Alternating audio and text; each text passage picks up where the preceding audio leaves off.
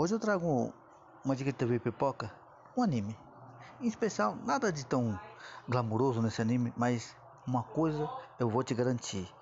Esse anime vai te surpreender sobre uma primeira, vamos dizer assim, apresentação a um desfecho que você fica, hum, interessante. Estou falando sobre Miruko-chan, um anime baseado em mesmo título de mangá, onde a jovem com o mesmo nome umas situações que são bem, é, vamos dizer assim, amargas de se encarar. Após a vinheta eu vou te explicar o que, que trata desse. Miruko-chan conta mais ou menos uma história cotidiana de uma jovem estudante que de repente, num dia chuvoso, naquele visual bem filme obscuro, vê algo que muda o seu conceito. É algo que não é naturalmente visto. Estamos falando de seres do outro mundo, seres espirituais, fantasmas. Mas o maior problema não é ser fantasma, é que no Japão tudo tem que ser escrotamente horrorosa, pavorosa. E nesses aqui, meu Deus, não se compara muito ao mangá, mas tem criaturas que se você parasse para analisar, Miruko-chan já devia ter tido um infarto já entre os primeiros ou até os últimos fantasmas que ela observa ou encaram ela. Pois é. O problema aqui é que além dela, ela tem uma amiga chamada Hana, que é quase como um poço infinito de aura que de repente os próprios fantasmas se alimentam dessa aura e fazem ela ter uma fome descontrolada. Dentre outros personagens apresentados, o que vai leva um destaque é a terceira do, do grupo, que é uma jovenzinha Loli, que de certa parte também tem os mesmos poderes que a Mirio-chan, só que tem um diferencial. A Mirio-chan parece que enxerga todo tipo de espírito, dependendo se for de luz, um resquício ou até mesmo, como posso dizer, algo nada agradável. Já ela já não enxerga espíritos menores, que eu acho é uma própria evolução da personagem. Mas o mais interessante é que todos os personagens têm uma evolução, todos têm tipo um background. E o mais legal nessa obra, ela martela e você cai no golpe. Nunca julgue um livro pela capa. Seja um personagem, sempre uma primeira apresentação, uma primeira intuição, tudo vai te trazer sempre você tá é, tendo reconceito de valores. E é isso que a sobra é mais maravilhosa.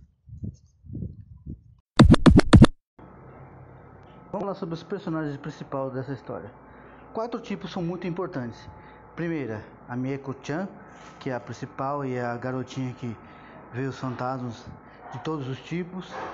Como também a sua amiga não vê nada, mas ela de vez em quando sente algumas coisas relacionadas à própria aura espiritual dela, que é quase como se fosse um farol para que todos os espíritos vão atrás dela. Alguns se alimentam, outros reutilizam até mesmo situações mais grotescas, se você tiver um pouco mais de é como pode dizer assim, sensibilidade, mas de certa forma tudo ali é, tem um, um porquê. Uma sendo a observadora, a outra sendo um farol e uma terceira sendo uma quase que aprendiz da primeira e de outra personagem que é conhecida como uma madrinha, que é uma personagem meio, é, como posso dizer assim, caloteira, mas que tem os dons, mas em certa parte ela não é tão importante, porque ela não é citada muito bem assim nessa primeira temporada. Mas a terceira, sim, que é uma jovem loirinha, que tipo, eu esqueci o nome dela, mas o papel dela começa a ficar mais importante a partir do quinto ou sexto episódio, onde ela vai testando a minha chan e ela vai tirando suposições que ficam muito aleatórias ao senso cômico e até às vezes até mesmo ao dramático. Mas de certa forma é muito interessante. E o quarto personagem são os fantasmas. Sim, fantasmas vão ver de todos os tipos. Alguns ficam andando aleatório na escola, outros no mesmo lugar por onde ela passa para ir, ir para a escola ou para ter o seu cotidiano de rotina. E muitos já não, são impregnados a determinados personagens ou locais. E isso é o que deixa bem sinistro. Os tipos de personagens fantasmas são do, do mais simplório ao mais assim aterrador. Mas é claro, tudo na medida certa para a, a composição da história ser boa, mas vamos entre os prós e contras dessa obra. Um adendo que eu esqueci de falar que a Hannah, por mais que ela tenha essa aura, tudo, ela não sabe controlar e nem sabe por que, que ela tem isso.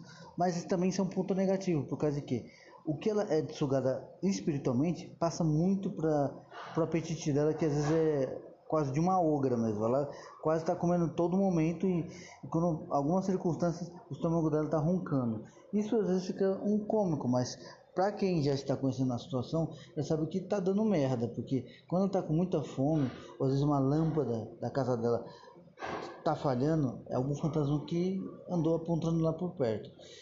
Mas de certa parte, vamos lá. O ponto positivo é uma obra muito bem assim atribuída da própria base original que é o mangá, mas no ponto negativo, os fantasmas são muito mais aterradores numa composição assim visceral na parte de demonstração do mangá. Mas é claro, são mídias diferentes. A mídia da animação às vezes peca em alguns detalhes, porque assim, no meu ponto de vista, é, no mangá às vezes parece que ah, os espíritos já são atribuídos como uma coisa que não está certa no lugar, sabe? Lógico, é, é uma é uma base de opinião minha sobre o mangá é uma coisa mais dirigida ao que o próprio mangaka e criador quer, que é trazer uma situação de desconforto é, ruim, porque você está vendo um fantasma que não tem o aspecto humano na maioria dos casos e ele fica quase como se fosse um usurpador daquele espaço. Enquanto que no anime já não, parece que são coisas que ficam cotidianas. Em certo momento é, é legal, mas no intuito, se pegasse uma composição de um, de um tipo de, de cor ou de padrão deles fazer o, o lugar ficar tipo frio, igual o sexto sentido, algo do tipo, ficaria bem interessante. Outro ponto positivo é a direção. Ela é muito boa, é extraordinária, mas tem um ponto contra que é a situação de que alguns capítulos ficam muito repetitivos, mas aí não é em si o fator da direção, é o fator roteiro. Às vezes o roteiro fica muito numa situação que vai e volta na mesma situação por causa de um personagem ou da própria situação que ela recorre do perigo que ela sente para ela, mas de certa parte tudo bem, até aí uma coisa que podem corrigir numa segunda temporada. Já outro ponto positivo é o próprio estúdio, que porra, trabalha muito bem na qualidade de cores, iluminação e deixa o personagem bem legal. Um ponto negativo que eu acho assim, que eu não curto, mas você pode curtir. Há aquelas situações de é, momentos meio picantinhos, assim, picantes, né, que eu posso dizer assim, dela estar em umas situações na banheira ou até outras engatinhando e dando um close logo na bunda dela, para falar a verdade. Mas até então no mangá é a mesma coisa, mas no anime ficou mais aquela coisa meio sensualizada demais. Mas aí é um ponto de cada um. Você pode gostar, como eu já fico meio que tipo, puta, não precisava de tanto, mas tá ok. De certa parte, tudo tem sua medida para gostos e, e afins. Agora vamos no desfecho final. No meu humilde ponto de vista, Miruko-chan tem seus prós e contras. Começa de uma forma que você fala, hum, é mais do mesmo. Acaba surpreendendo no final e dando um puta de um gancho de uma continuação. Se eu tivesse colocar ele no My Anime List, eu daria o 7.5, como eu disse. E sim, merece ter uma continuidade de uma obra, mas é claro, tudo depende de ganhos e lucros. Mas, para curiosidade, o mangá vendeu pra cacete. Vamos dizer assim, a... foi impresso vai, mais ou menos 10 mil menos de uma semana o negócio vendeu junto com a demonstração. E isso é bom, é um ponto muito positivo. Outro ponto positivo é que no My Name List ele está bem aprovado, então provavelmente vai dar certo junto com o lucro. E fez sucesso em muitos lugares, somente nos Estados Unidos que foi mais ou menos, mais ou menos, mais ou menos, mais ou menos. Agora, de intuito, eu te digo, Miero Kochan vale seu tempo, porque ele vai te pensar que você é mais do mesmo, mas você vai acabar se surpreendendo para melhor. Vai lá, vai lá dar uma, uma chance para Miruko-chan e seus fantasminhas. Afinal, vamos sair um pouco do shonen e ir para umas situações mais cotidianas com uma pitada de humor sobrenatural. Falou, abraços e até a próxima.